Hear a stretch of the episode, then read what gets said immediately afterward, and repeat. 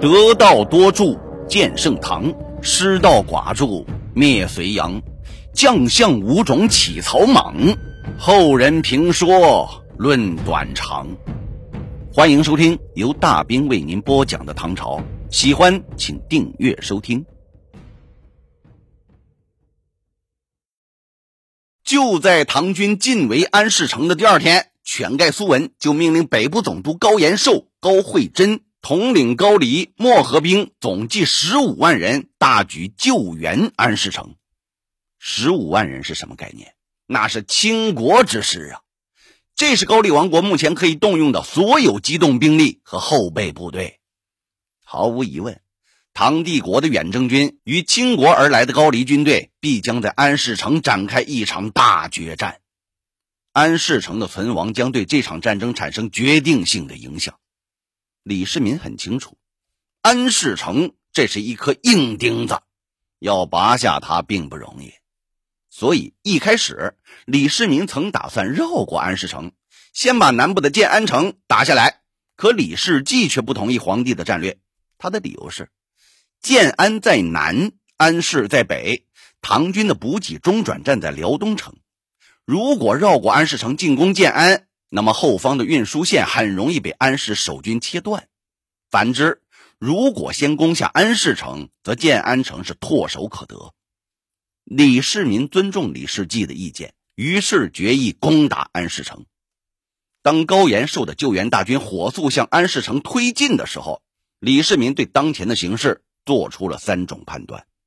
他说：“现在高延寿有三种战略选择：第一，率领大军前进，与安市城的守军互为犄角，占据险要地形，派出漠河骑兵超掠我们的牛马。一旦我们进攻受挫，要撤退时又受阻于沼泽，就会陷入困境。这是上策。第二，救出安市城的军民，然后撤退，这是中策。第三。”自不量力，与我们在战场上一决胜负，这是下策。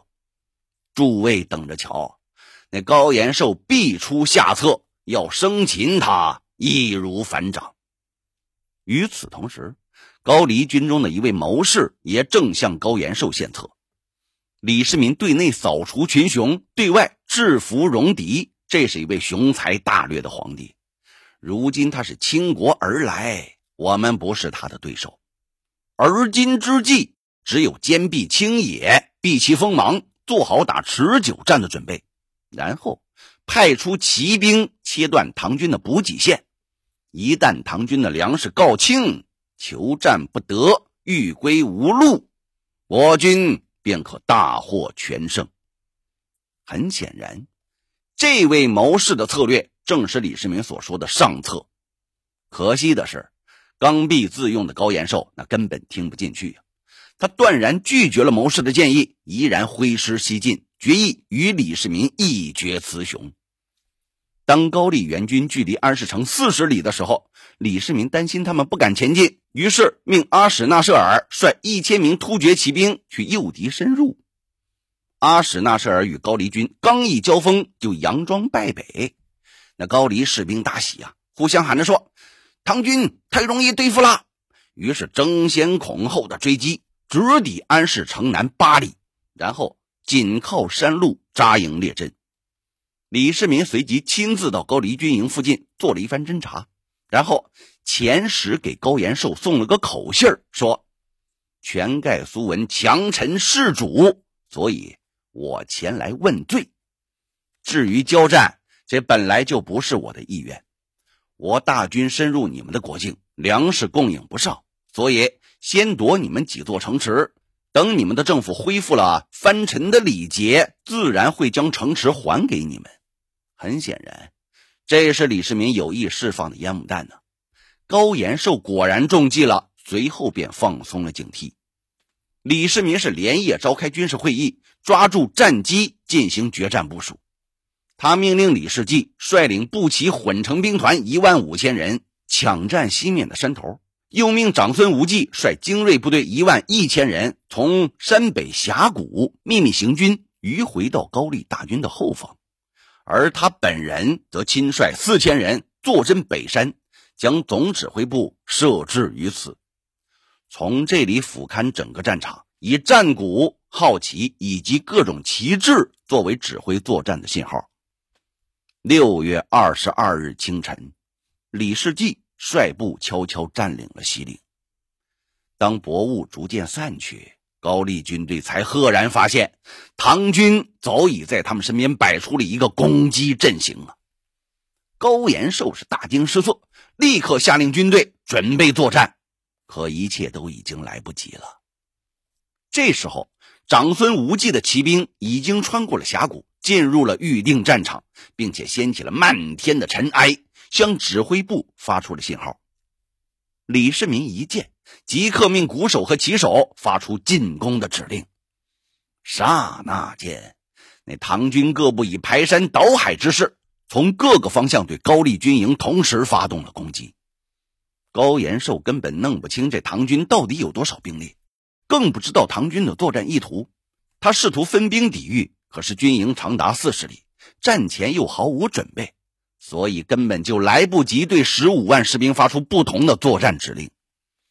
唐军各部就像几把尖刀，从各个方向猛然插入高丽军营了。高延寿的部下们得不到主帅的指令，那只能硬着头皮各自为战。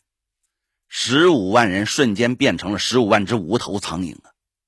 在唐军的猛烈攻击下，猝不及防的高丽军队全线崩溃了。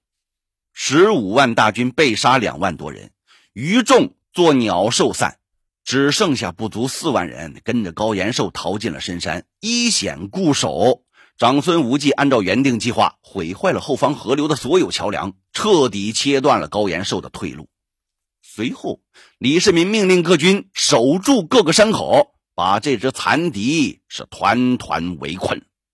六月二十四日，高丽军队最后一点军粮告罄，这高延寿、高慧贞意识到大势已去了，只好带着余众三万六千八百人向唐军投降。